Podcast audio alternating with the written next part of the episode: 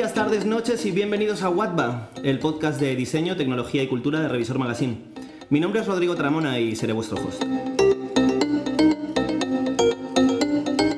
Antes de seguir me gustaría pedirte un favor. Si te gusta Watba, porfa dedica un segundo a darle like o fabearlo en tu plataforma preferida. Y si crees que hay alguien más a quien le interese conocer a gente fascinante que está construyendo el futuro, compártenos en Twitter, Instagram y Facebook, si es que sigues usando Facebook, o mándanos por mail o mensaje privado a alguien a quien quieras. Hoy está con nosotros una de las figuras más importantes del periodismo en España, aunque ella me lo va a negar y de hecho me imagino que ya me está poniendo caras. Eh, pero da igual lo que diga Ana Pastor, lleva más de 20 años trabajando en radio y televisión, ha pasado por la cadena SER, Televisión Española, La Sexta, tiene más de 2 millones de seguidores en Twitter y hace poco más de un año cofundó Neutral, un portal de contenido multiformato que es a la vez una plataforma de verificación de datos o fact-checking, como queráis llamarlo, combinando herramientas tecnológicas, un equipo humano y crowdsourcing. Ana ha aceptado sacar un momento para hablar con nosotros sobre el poder de la desinformación, las noticias falsas y la posverdad y explicarnos las herramientas que usan para combatirlas en un momento especialmente tenso de inestabilidad social en España. Ana, gracias por aguantar la intro larga. gracias, gracias. Me lees el pensamiento. Sabía que cuando, decía, cuando te iba a hacer la intro ibas a decir, no sé yo. Bueno, lo de que llevo más de 20 años también, oye, la experiencia también suma, o sea que está muy bien. Tengo 40 y llevo más de 20 currando, eso también está bien. Claro, exacto, ya solo por el tiempo. Exacto. De hecho, eh, ese es el tiempo, o sea, tu experiencia y el tiempo que llevas haciendo esto es una de las cosas por las que quiero arrancar, ¿no? Porque contextualizando, digamos, eh, es un mantra popular que estamos viviendo en una era de posverdad, de incertidumbre fuera de lo normal. Tú llevas 20 años investigando e informando sobre la actualidad política, económica y social en España. ¿Hay tanta diferencia con respecto a, por ejemplo, la época en la que ETA estaba todavía activa o, antes de que tú y yo naciéramos, ¿no? Durante la transición. Sí, sí, hay diferencias fundamentales. Mira, para empezar, ahora es más difícil, por poner un ejemplo muy concreto, que un político no dé la cara. Ahora hay lío, ahora las redes empujan, ahora los políticos se asustan cuando hay una movilización, por ejemplo, en redes. Yo recuerdo en la época del primer programa en el que estuve, en 59 segundos, que el Partido Popular se podía permitir el lujo de no asistir a los debates. No digo al nivel del presidente del PP, no, no a cualquier diputado, no lo mandaban, decidían que no estaban en los debates. Eso hoy es impensable. La silla vacía se puede hacer si un eh, partido político da ese paso, por eso no lo hacen. En eso ha cambiado la comunicación política, yo creo que se ha vuelto un poquito más valiente, a pesar de lo cual luego hemos vivido épocas de plasma y demás. ¿no? Eh, eso en cuanto al contenido, digamos, o a la vertiente más política. Y luego yo creo que nos hemos sofisticado todos y nos hemos vuelto un poco más aguerridos. ¿no? La transición es verdad que había una connivencia por el momento en que se vivía entre periodistas y políticos y eso se ha ido separando. Y lo que más me gusta de esta época en la que estamos viviendo es que los datos han cogido mucho más peso frente a la opinión. Creo que la gente se ha cansado también, aunque le gusta eh, escuchar opiniones, también quiere sacar sus propias conclusiones. De ahí esa frase nuestra de estos son los datos, tuyas son las conclusiones. No me digas si cobra mucho o poco Pablo Iglesias, déjame que yo mire el dato, por ejemplo en transparencia a través de Neutral, y que yo saque las conclusiones de si me parece mucho o no. No me digas lo que tengo que pensar. Es curioso porque justo lo que has dicho entonces es contrario a la creencia popular. La gente de lo que habla es como vivimos, eh, mucha gente por lo menos, ¿no? Está como vivimos peores tiempos que nunca. Las cosas que has mencionado son casi todas positivas. Yo no creo que vivamos peores tiempos que nunca. Yo creo que la, tecnología, por ejemplo, ha ayudado a que se democraticen un montón de herramientas que la gente no tenía. Te puedo poner algún eh, ejemplo ahora si quieres cuando hablemos de la verificación, ¿no? Que nosotros la hacemos en el equipo, el equipo de fact-checkers de Neutral, pero eh, ayudamos o, o provocamos el cambio para que la gente también pueda hacerlo, ¿no? Estamos yendo a institutos, a colegios, etcétera, para que tengan herramientas de tecnología para la verificación. No creo que vivamos peores momentos. Este país viene de una guerra civil y de una transición y de una dictadura donde se han vivido épocas muy, muy complicadas. Es verdad que eh, son tiempos convulsos, hay mañanas que a mí me parece que estamos viviendo years and years, pero también es verdad que hemos mejorado muchísimo en temas de igualdad. Eh, hacer el programa donde estabas entonces a mí me ha ayudado a mirar al pasado con un poquitito más de, no sé si decir de justicia, ¿no? pero una mirada un poquito más justa, sí, porque hemos mejorado muchas cosas. Hay mucha gente, bueno, aquí al lado de donde estamos, la Plaza Pedro Cerolo, que se ha dejado la piel eh, porque mucha gente tenga muchos derechos que antes no había. ¿no? Y en cuanto a, la situación actual, esto de que hablamos, que a lo mejor, como tú dices, tiene más que ver con un sentimiento que con una realidad, ¿no? Eh, ¿Qué papel está jugando la propagación de fake news en la ola de populismos, nacionalismos y extremismos? ¿Y de qué manera crees que el mal uso de la tecnología podría ser parte del problema? El mal uso es parte del problema y el buen uso es parte de la solución. Desde luego, eh, le hemos puesto un nombre, eh, lo ha popularizado sobre todo Trump, las fake news, pero son las mentiras de toda la vida, ¿no? Sí. En el ¿Dónde estabas entonces? recordábamos uno de los grandes fakes que fue aquel, aquel pájaro lleno de petróleo teóricamente de la guerra de Irak, que no era de allí, que no se había hecho allí aquella imagen y que todo el mundo se tragó por no hablar de, del perro y la mermelada de Ricky Martin. Ricky Martin. En sorpresa, sorpresa. ¿no? Con- conozco a gente que conoce a gente que lo ha visto. Hay gente que te lo cuenta, que te relata cómo fue aquel vídeo, ¿no? Bueno, quiero decir que las fake news han existido toda la vida. Lo que pasa que es verdad que ahora vivimos una época en la que eh, hay como dos grupos, o al menos nosotros tenemos detectado dos tipos de fake news eh, muy ideológicas, que son las que van contra los inmigrantes, por ejemplo, eh, y las que tienen que ver con el tema de igualdad y feminismo, ¿no? Entonces yo creo que ahí hay, una, hay un caldo de cultivo ideológico claramente muy conservador que las dispersa, las propaga eh, y les da altavoz. Entonces, ante eso, yo creo que no podemos quedarnos de brazos cruzados, al menos los periodistas. No quiero saltarme por encima de muchas preguntas, pero justo te quería hablar de, de dónde provienen las fake news o si vienen de más de un, de una- de un lado o del otro. Eh, con respecto a Neutral, eh, hay algo que a mí me. Es verdad, me lo dijo un colaborador, Chema Carvajal, eh, que me hizo saltar la- las alarmas, ¿no? Porque una de las cosas que, digamos, son vuestras señas de identidad es que sois un sello de fact-checkers, ¿no? Tenéis el sello de fact-checkers. Pero eso no debería ser un rasgo diferencial de una plataforma de información, debería ser la norma, ¿no? Sí, el Es- periodismo debería ser así. ¿no? Efectivamente, entonces, ¿es que ya no es así o, o incluso nunca ha sido así? No, es que son protocolos diferentes. A ver, la, la verificación se da por supuesto que es como el primer paso en cualquier eh, redacción periodística, ¿no? Pero es verdad que nosotros hacemos, digamos, dos cosas diferentes. Primero, tenemos más tiempo y más recursos porque nos hemos especializado en la verificación. El equipo ahora de Neutral y entonces del Objetivo fue el primero que lo hizo en España. Y, nos dedicamos a hacer dos tipos de verificación. Por un lado, lo que dicen los políticos. Es evidente que tú a un periodista que está en una rueda de prensa no le puedes pedir que en tiempo real verifique, salvo que recuerde el dato, lo que está diciendo ese político. Nosotros tenemos un equipo de 12 personas que está verificando lo que dicen los políticos a todas horas. Y por otro lado, verificamos, además del discurso político, eh, todos los fake news que llegan a través de redes. Y en redes hay todo. Twitter, Instagram empieza a moverse muchísimo ahora, WhatsApp, Telegram, etcétera, ¿no? De hecho, tenemos un servicio WhatsApp, tú nos mandas a ese número el, la fotografía, el link, lo que tengas dudas y nosotros verificamos para ti. Eso es lo que más ha crecido. Ah, Empezamos haciendo solo verificación del discurso político, pero nos hemos dado cuenta que hay un mundo al margen de los medios, al margen del discurso predominante, que es gente que se cree que Puigdemont el otro día estaba cantando el, Viva España porque hay un vídeo manipulado girando por ahí que a mí misma me ha llegado y que evidentemente es falso y se puede comprobar con una herramienta tecnológica. ¿Cómo, ¿Cómo combináis ese trabajo humano, ¿no? las herramientas tecnológicas y luego esta participación ciudadana de la que hablas, ¿no? el crowdsourcing, digamos, que es cuando Sí. llegan los mensajes? Hay como tres patas, digamos. eh, la gente nos, nos envía a través de redes sociales, nos pregunta a través del servicio WhatsApp, de, de cualquiera de los lugares que hemos abierto líneas de comunicación. Y el equipo de periodistas y de ingenieros también que, que participan, digamos, en esta verificación, pues hace todo el trabajo con los pasos normales de, como tú decías, del periodismo, ¿no? Pues si es una fotografía, hay herramientas ahora mismo que te permiten saber si esa fotografía ha sido manipulada o no. Estos días, eh, con el tema catalán, por ejemplo, han girado un montón de bulos. Había una imagen de un teórico policía nacional con una esvástica tatuada, bien no era ni policía, era mozo y por supuesto no llevaba tatuada una esvástica. Hay herramientas que te permiten saber si esa foto ha sido manipulada, cuál es el origen y está habiendo también ahora muchísimos deepfakes con los vídeos. Entonces se está trabajando en eso, aunque ahí se va un poquito más lento que con la imagen estática. Me estás saltando las preguntas.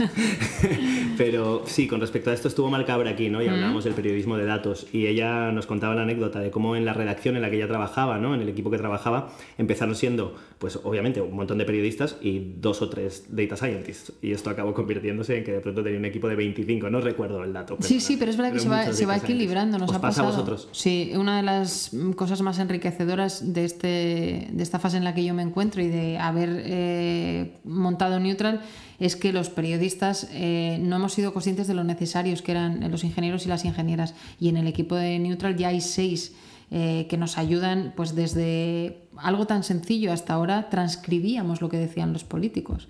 Eso nos quitaba mucho tiempo, muchos recursos, eh, es un coñazo también para la gente tener que transcribir lo que dicen. Ahora ya hay herramientas que te permiten volcar el vídeo y que la transcripción que sale de ella sea un poco mejor de lo que había hasta ahora. ¿no? Y, y efectivamente hay un- una ardua tarea en, en, el tema de los vídeos. Es más difícil saber si un vídeo está manipulado, pero ya existen, nuestro Rubén Míguez, que es el, el, ingeniero jefe, ya nos ha enseñado a todo el equipo algunas herramientas nuevas para detectar vídeos manipulados. Hay uno de Obama muy famoso que se hizo, que, que, se han hecho otros muchos después, y ya es un poquito más fácil, pero esto es como todo, el dopaje y el, anti, el antidoping, ¿no? Pues van creciendo casi en paralelo. Sí, es una, es una, es una pelea constante en la que, claro, y luego muchas veces como se saltan las normas, quien la rompe es quien, Exacto. Pero fíjate, hay un paso previo que nos obsesiona mucho, que no sé si me voy a saltar también, que es el, el de neutral educación, ¿no? O sea, eh, llegamos tarde si esto lo enseñamos en la universidad o a gente más mayor.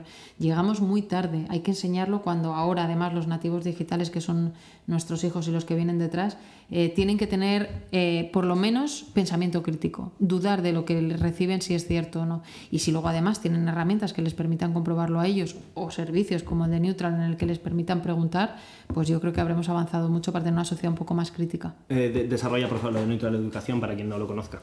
Pues es uno de los proyectos donde más estamos poniendo nuestro corazón y es desde etapas muy tempranas, no vinculado a lo político, sino a cosas que a, a la gente según las edades les pueda interesar qué tipo de aplicaciones utilizan, por dónde les llegan los mensajes, cuáles son las fuentes que utilizan eh, por ejemplo, lo aprendimos con, con, nuestros compañeros mexicanos con el terremoto, uno de los últimos que hubo. Eh, ellos no sabían muy bien de dónde venían un montón de bulos, establecieron un sistema de mensajería a través de WhatsApp para saber si muchas de las cosas que estaban ocurriendo estaban ocurriendo y eso hizo que se replicaran un montón de barrios para saber si efectivamente había una casa que se estaba cayendo o había gente con necesidades en otra calle. Eso lo llevamos eh, cuando hay una desgracia importante como esa o cosas, por ejemplo, que tienen que ver con Operación Triunfo. ¿no? Vamos a los colegios y explicamos que si te llega un meme de, me da igual, o un cantante conocido, o Auronplay, que Auronplay eh, aparece su foto en todas partes, la última eh, como teórico responsable de, de, quien tiró contra un helicóptero de los Mossos de Escuadra. Le ha pasado con todo, con el Amazonas. Bueno, pues, Cepeda no es calvo. Cepeda no es calvo. eh, hay que llevarles cosas que a ellos les interesen y les preocupen. No les puedes hablar de Mariano Rajoy o de otro tema porque además no es ni nuestro interés ni nuestra motivación, sino que aprendan a distinguir o que pregunten, que no es tampoco complicado.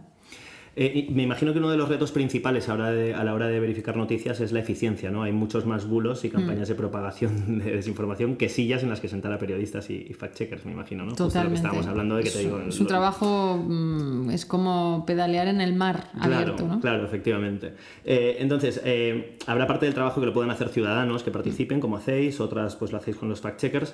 Lo de los ciudadanos inevitablemente te lleva, me imagino, a otro problema que es verificar que los ciudadanos que están participando también tienes que ver si son, si son fiables o no. no. somos muy partidarios de abrir ese melón porque efectivamente te pueden estar colando un gol. Entonces es una doble verificación. Sí que nos envíen lo que dudan pero que nos ayuden a verificar a mí me genera dudas, porque al final necesitas un experto y no solo uno, sino varias fuentes. Varias, claro, ¿no? que no te hagan un tonicantón. Exacto. ¿Hay, ¿Hay, alguna opción en el horizonte de que esto se pueda automatizar por completo? Eh, ¿O la conocéis por lo menos? Es decir, que haya IAs de verificación. ¿no? Estamos, eh, no solo nosotros, eh, hay mucha gente trabajando en ello, incluso Google creo que está desarrollando también herramientas. Hay una primera fase que ya está, que es la de detección de, de mm, viralización de hecho, ¿por qué nosotros decidimos hacer un fake y no otro? Pues por el grado de viralización que está teniendo. Y eso ya te lo permite la tecnología detectarlo. Y como te digo, luego hay automatización, no solo de entrada de fake, sino de herramientas que te permiten rápidamente ver si una fotografía es del año 2002 y no de Barcelona de ahora, ¿no? De esas de esos eh, disturbios violentos que está viendo. Claro, con fotografías y vídeos, curiosamente para las máquinas es más fácil, para el texto simplemente por la interpretación de las palabras, por la, porque no sabe detectar una ironía, es un poco más complejo, ¿no? Y no sé hasta qué punto ves positivo que se automatice un trabajo que en principio es muy humano, ¿no? Bueno, necesita las dos cosas, necesita de quien sabe automatizar y quien sabe darle los protocolos al, al bicho, ¿no? Al algoritmo, pero necesita también esa otra parte, ¿no? Un data science es un ser humano, que por cierto es una de las profesiones a mí me, tiene fascinada y es de las más eh, requeridas ¿no? por, por, empresas tecnológicas. No hay mucha gente en España, pero la que hay es muy buena y son súper jóvenes todos. Eh, y yo creo que es muy importante esa figura también, porque tú tienes que enseñarle al algoritmo a distinguir la ironía y hay un montón de, de sistemas que te lo permiten. ¿no? Pues eh, nos contaban un ejemplo de un banco, ¿no? Que alguien en Twitter había escrito muchas gracias a X Banco, que cada uno ponga el que quiera, eh, por dejarme sacar así dinero del cajero. En realidad era una ironía porque se le había comido la tarjeta, etcétera. ¿no? Entonces tiene que detectar el algoritmo y, el, y quien le está diciendo al algoritmo cómo hacerlo, que es una ironía, que en realidad se está cagando en el banco, claro. Tenemos a una invitada que va a hablar precisamente de esto en, breve. Tengo muchas ganas para hablar de eso, de procesos de automatización del lenguaje y, comprensión del lenguaje. Em, en, Estados Unidos, Mark Zuckerberg eh, acaba de alegar que Facebook permitirá campañas políticas con información falsa, apelando a la libertad de expresión y defendiendo que las empresas privadas no deben inmiscuirse en la democracia. ¿no? Temazo. ¿Qué te hace pensar esto? Primero, qué grande eh, Ocasio Cortés en, el interrogatorio. ¿Eres fan de Ocasio Cortés? ¿Cómo no? Pues soy fan de su. Ah, hay cosas que no me gustan de ella, ¿eh? pero, sus ataques a los fact-checkers no me gustan. Pero me gusta su frescura. Me, parece que ha despeinado a mucha gente y que es una izquierda un poco más combativa que la que había. Eh, pero bueno, dicho lo cual, eh, Zuckerberg, yo creo que Facebook tiene un claro problema reputacional. Tiene, por un lado, todo el tema del discurso de odio contra el que intentan luchar de varias maneras y, por otro lado, en la plataforma se mueven las fake news, aunque ellos luchan y nosotros estamos en ese programa de verificadores internos, luchan para evitarlo, por otro lado es el lugar donde se propagan las, o uno de los lugares. ¿no? Eh, yo creo que sí que tienen que hacer un esfuerzo claramente en dos ámbitos. Uno, tú lo decías, no se pueden permitir campañas que claramente son mentiras, especialmente campañas políticas, ya hemos visto lo que ha pasado con el Brexit. Y dos, con el tema de WhatsApp. Eh, WhatsApp, que es de Facebook, permitió, en el caso de Brasil, que fue el gran icono del movimiento de fake news a través de WhatsApp, permitieron el reenvío masivo que luego caparon eh, cuando vieron lo que había ocurrido. Bueno, pues, un poco tarde para Brasil. Eh, además Brasil, cuya población ya sabemos que es gigante. Eh, hay una periodista que a mí me gusta mucho, que para mí es una gran referencia, que es Cristina Tardáguila, que era la, responsable de los fact-checkers en Brasil de la agencia Lupa, que ahora es como nuestra jefa de todos los fact-checkers del mundo, mujer latina, ¿no? Y, y siempre cuenta eso, que ella durante mucho tiempo insistió a Facebook oye, deberíais reducir el número de reenvíos en WhatsApp por lo que está ocurriendo. No la hicieron caso y con el tiempo pues se vio que, fue un error. Aquí estamos. Eh, bueno, es que la relación de Facebook con la desinformación viene de largo. ¿no? Antes de la campaña de Trump, eh, se supone que, el Partido Conservador se estaba quejando de que Facebook estaba dando prioridad a todas las, en el feed, ¿no? a todos los contenidos liberales. Y claro, les tacharon de tener un sesgo, que es otra cosa que se vuelve a hablar de nuevo, ¿no? un sesgo de izquierda, ¿no? Sí, está pasando además ahora con todas las redes sociales. Curiosamente, unos representantes del Partido Republicano fueron a hablar a Facebook y se reunieron con en las oficinas, ¿no?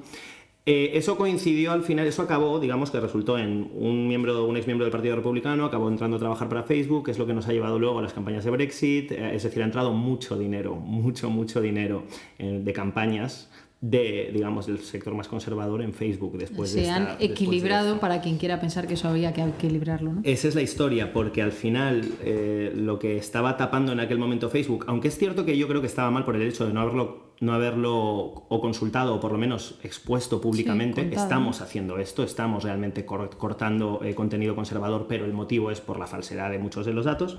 Bueno, pues al final nos hemos encontrado en esta situación, ¿no? Te cuento la chapa larga porque... porque... Es un debate muy interesante, ¿eh? ¿Tú, ¿Tú qué harías si fueras el dueño de Twitter con los tweets de Trump?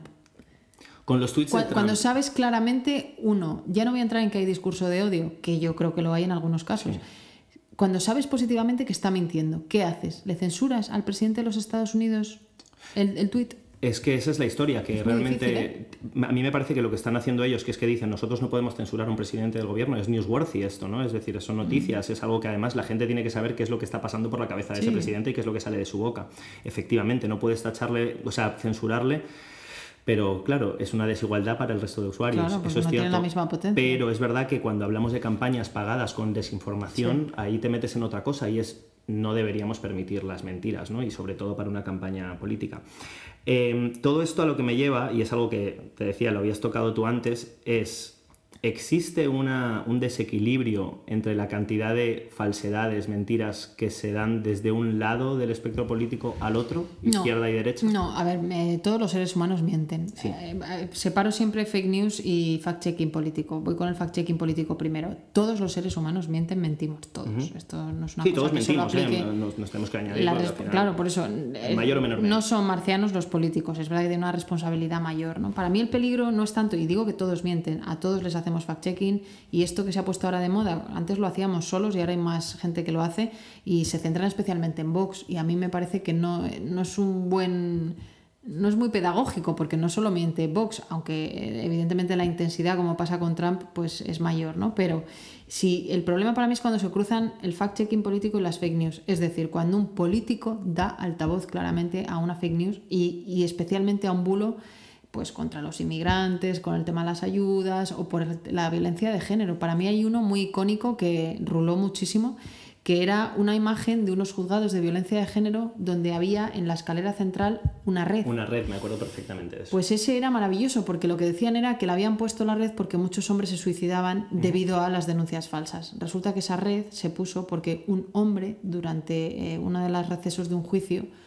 cuya mujer le había denunciado por violencia de género intentó tirarla por la escalera bueno, habrá gente que no, que no pregunte, habrá gente que incluso cuando se lo cuentas no se lo crea, pero nuestra obligación desde luego es defender la verdad y bueno, por lo menos contrastar las cosas, ¿no? Sí, te, lo preguntaba también además porque curiosamente cuando hemos empezado hablabas, ¿no? Las campañas de desinformación más grandes suelen ser contra los inmigrantes y la igualdad. entonces sí que hay un sesgo ideológico, sí de, una parte como más, más conservadora, ¿no? Sí, pero por ejemplo en el tema catalán las campañas de desinformación por parte del mundo independentista son brutales pero también contra ellos. O sea, nos hemos encontrado, pues antes te ponía varios ejemplos de bulos con el tema catalán de la CUP tiene una catapulta para disparar a la policía. Bien, la CUP no estaba como tal en las manifestaciones y por supuesto yo que estuve allí no vi ninguna catapulta. catapulta, ¿eh? Sí, o sea, ya hemos llegado a un nivel, exacto, muy de Juego de Tronos, ¿no?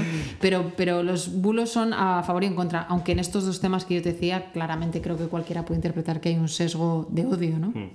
Eh, Herbert Simon, que es un, era un economista, sociólogo, en el 71 predijo la, movida que sería la economía de la, atención y me dijo, me gusta la frase que utiliza, ¿no? que dice que en una riqueza de información eh, sucede una pobreza de la atención y que el reto consiste en administrar eficientemente esa atención. Y es cierto, estamos como ahora mismo obnubilados, esta infoxicación, ¿no? nos mm. llega tanto que humanamente no, estamos preparados para gestionar toda esta cantidad de información. Y, luego encima lo peor yo creo que es que si hay algo en lo que se ponen de acuerdo la izquierda y la derecha es en que los medios tenéis la culpa de todo.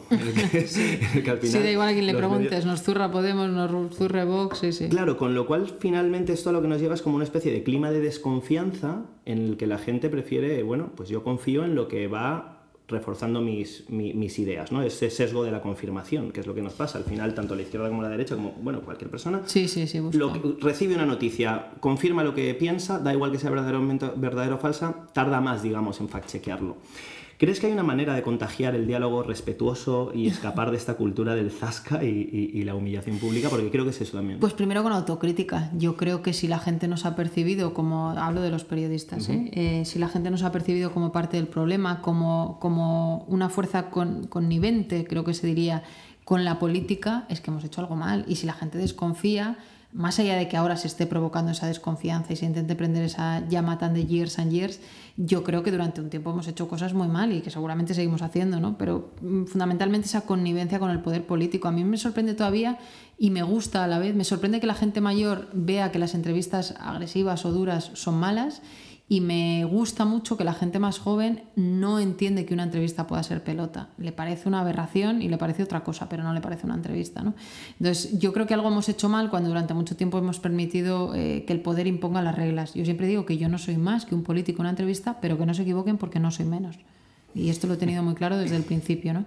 Sobre todo porque tú ejerces en el fondo de portavoz de una ciudadanía que no tiene la suerte de preguntar en directo a un político y, eso tiene que ser así. Entonces yo creo que la autocrítica es fundamental, por supuesto la crítica la política también... Eh, exagerada, eh, de hipérbole, eh, como dicen en Cataluña, dicen los hiperventilados, que me gusta mucho como expresión porque se la puedes aplicar a cualquiera y también a los periodistas. Y sí, yo creo que nosotros también tenemos que bajar un poco el diapasón con voces un poquito más, más eh, ideologizadas en lo que quieran pero en la manera de exponerlo creo que debemos nosotros también contribuir a ello. Sí, yo extiendo lo de la autocrítica a uno mismo. ¿eh? Yo creo que es en general creo que algo necesario ahora mismo para todos, para estar todos más a gusto y para poder, digamos, recibir también opiniones de otros, es la autocrítica. ¿eh? No solo para vosotros los mm. medios, sino como persona, ¿no? como ciudadano, el, el ver al final también analizar tus propias creencias. Sí, lo que tú haces. A mí, a mí me encanta esa pregunta histórica que se le hace a la gente conocida, políticos o lo que sea, que es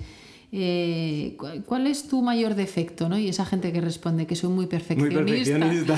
Y claro, dices, mira, eso no es autocrítica. Yo, por ejemplo, interrumpo todo el rato. Sí, y, muy mal. A veces es porque pregunto qué hora es y me dicen manzanas traigo, pero otras veces no, es puro, pura ansiedad ¿no? de, buscar una respuesta y está mal a veces. Y es más, creo que una de las peores entrevistas que he hecho es la de Esperanza Aguirre porque entré al trapo en todas y cada una de sus provocaciones y ya debería haber aprendido que eso no es así. ¿no? Entonces, eh, está muy bien revisionarse uno y, me parece que el feedback de las redes es muy bueno por eso, porque te recuerdan lo que haces mal y a veces está muy bien que te lo recuerden. ¿no? Si hay algo como de Esperanza Aguirre es que debe ser una mujer muy inteligente, imagino que ella sabe que cuando se mete al ring, pues sí, se, sí. ¿no? sí lo que pasa sabe que... qué botones tocar para... Sí, pero por ejemplo, a mí ella me hizo una... Iba a decir broma, que no creo que ni que tenga ese calificativo sobre, en directo sobre si yo había sufrido un aborto, ¿no? Y creo que en cualquier otro país un, una broma como esa, por la intensidad de la entrevista, ella lo decía, eh, es inaceptable. Es inaceptable. Entonces, claro, a mí me cabreó la broma, me pareció fuera de lugar. Ella además hizo doble broma porque lo dijo en inglés, con ese inglés que ella tiene elitista y, mm. maravilloso, por otro lado. Eh, y bueno, creo que hice mal entrando al trapo. Y bueno, también como me voy haciendo mayor y voy a muchos años en esto, pues creo que soy más capaz de detectar mis errores.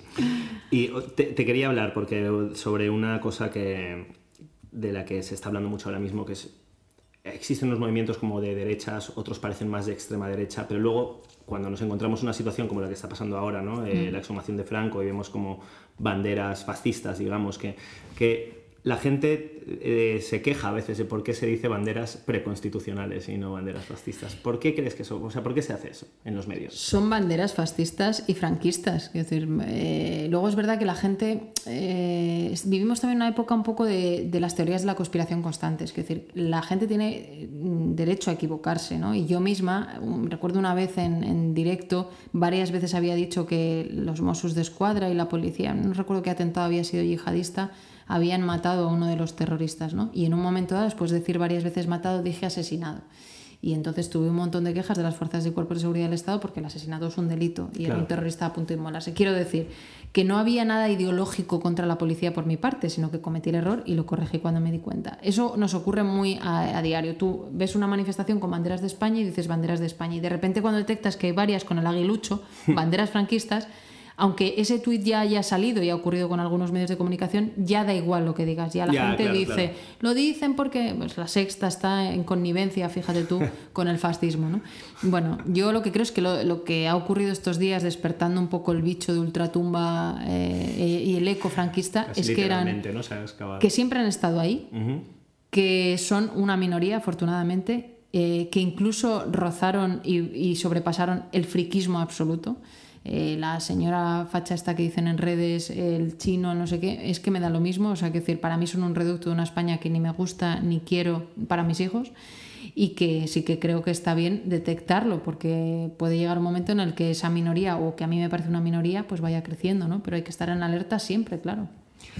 Vuelvo a, vuelvo a tema tecnologías y fakes porque eh, te dije que nos habíamos saltado a la parte de los deepfakes. ¿no? Me parece que ese es uno de los retos de la desinformación bastante serios. Eh, va a ser muy difícil combatirlos. ¿Me dices que ya estáis preparándoos de alguna manera? Sí, mira, hay, hay un vídeo que a mí me gusta mucho y este no, no, es peligroso en cuanto que es casi cómico. Tú ves al Papa actual eh, oficiando una misa. La rotulación de ese vídeo es CNN en directo. Estás viendo una imagen claramente de la CNN emitiendo una una misa, una Eucaristía del Papa actual y de repente el Papa mira hacia los lados y tira del mantel del, altar pues esto que no se cae nada, ¿no? Este gesto que hace el mago. El mago, exacto. No se cae nada y entonces sonríe a cámara. Evidentemente tú ves el vídeo y te descojonas y dices, bueno, aquí que me he perdido. Eh, hay ya herramientas que te permiten ver por la temperatura del color donde se ha tocado. La cara del Papa evidentemente estaba incrustada, muy bien incrustada y a quien nos esté escuchando eh, invito a que busque ese vídeo y nos han enseñado nuestros ingenieros e ingenieras del equipo a esas otras herramientas que te permiten detectarlo. Claro, tú me dirás, pero ¿cuánta gente habrá visto ese vídeo u otros mucho más peligrosos? y se lo hayan creído, ya, pero es que también el ser humano tiene cierta tendencia a que no le importe que le mientan, ¿no? Y eso es una cosa que, que, creo que es también para reflexionar. Nosotros podemos hacer nuestro trabajo, mejor o peor, pero ¿de verdad te da igual que te mientan? ¿De verdad no te, no te importa preguntar dos veces si lo que te están contando es cierto? Si ese político que te gusta, por tanto tienes que exigirle más, no me mientas, que ese es el político al que quizá vas a votar. Pues es que hay un artículo alucinante, creo que fue en Medium donde lo leí, que habla del término caifabe. ¿Sabes qué es caifabe? No, sé ni cómo se pronuncia, kayfabe debe ser algo así. es un término que se utiliza en la lucha libre, en el wrestling. Mm. Claro, tú piensas en el wrestling, ¿vale? El pressing catch, yo me acuerdo de ver al último guerrero y a Hulk Hogan, ¿vale? Ahí tanto los participantes, es decir, los luchadores, como las miles de personas que lo ven, todos saben que esto es mentira. todos saben que, es, que ese combate. Sin embargo, tú ves que va perdiendo el tío al que tú defiendes y, sufres. O tú ves que va ganando y, te emocionas y dices, ¡joder, qué bueno es luchando! Y esa especie de, mentira compartida, ¿no? ese acuerdo tácito de creer en esa mentira, crea un sentimiento de comunidad muy fuerte. se unen. Alguien hablaba de cómo el, ese keifabe es algo que que se traslada a la política con Trump, ¿no? O con el, hablaba en este caso de Trump en concreto, pero con ¿eh? cualquiera. Piensa en cualquier político, pensad, quienes nos escuchéis en cualquier político, el que más te gusta es el que más tienes que exigirle. Y sin embargo, el ser humano tiene tendencia a perdonar, como si fuera una relación humana y personal con tu pareja o con tus amigos, tiene cierta tendencia a perdonar esas mentiras. Es como, bueno, como es de los nuestros, es como con la corrupción.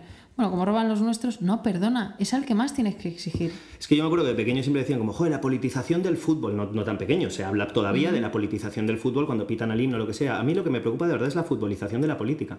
Cuando... Eh, sí, pero eso, eso, en el fondo es pasión, o sea, yo, yo le quito esa connotación tan negativa que tiene, también porque probablemente porque soy futbolera, pero en el fondo es pasión, o sea, siempre hemos debatido así, se habla mucho, por ejemplo, de las teles, ¿no? Eh, la crítica típica de las televisiones, a ver en los años 80 los debates en el Parlamento a Suárez le decían de todo, mm. los programas de televisión también eh, los debates eran con esta intensidad. Yo no creo, yo creo que eso tiene que ver un poco con cómo somos aquí. Sí, pero también digo la defensa de los colores. El ah, Madrid, aunque juegue mal, vas a ser del Madrid y le vas a defender en una comida. Por eso hay que tener una posición crítica en toda la vida. Eh, claro, por eso digo. Aunque bueno, hay, hay aspectos, seguro que quien nos escuche dirá bueno, joder, es que es mi equipo. Bueno, ya, pues a lo mejor le deberías exigir más, ¿no? Y ya te digo, al equipo bueno, pero al partido. Exacto. Eh, bueno, por último, no nos podemos ir sin hablar de, este tema. Eh, ¿Cuál dirías que ha sido el origen de esta crisis catalana en estos tiempos que, llevas, ¿no? Eh, metida al final, lo que decimos en el oficio del periodismo? ¿Qué nos ha llevado aquí? ¿Es una cosa de nacionalistas catalanes, de la derecha española, de la o de la permisividad incluso con la que la izquierda está tratando el, el movimiento independiente? Uf, es dificilísimo, es muy complejo, es poliédrico. Mira, el otro día hablaba con alguien eh, que para mí está muy lejos en algunos planteamientos y que me encanta escucharle, que es David Fernández, que estuvo en la CUP. Durante un tiempo fue el líder de la CUP y, y, precisamente hacía este análisis. Yo creo que se juntan un montón de cosas. Primero, hay una realidad al margen de la política que son dos millones de personas que se consideran solo catalanes. Querer obviar esto es absurdo. Esto existe. Al margen de quién sea el presidente eh, ahora mismo en la Generalitat y al margen de quién, esto existe. Además de eso, hay que juntar varios factores. Eh, un partido que no era independentista y era un partido conservador, como es Junts, entonces Convergencia, que se suma a esta ola de otros partidos que sí lo eran, en el momento en el que están absolutamente rodeados con el tema de la corrupción y de los recortes. Recordemos que Cataluña fue de las primeras comunidades autónomas de los tijeretazos de 2010.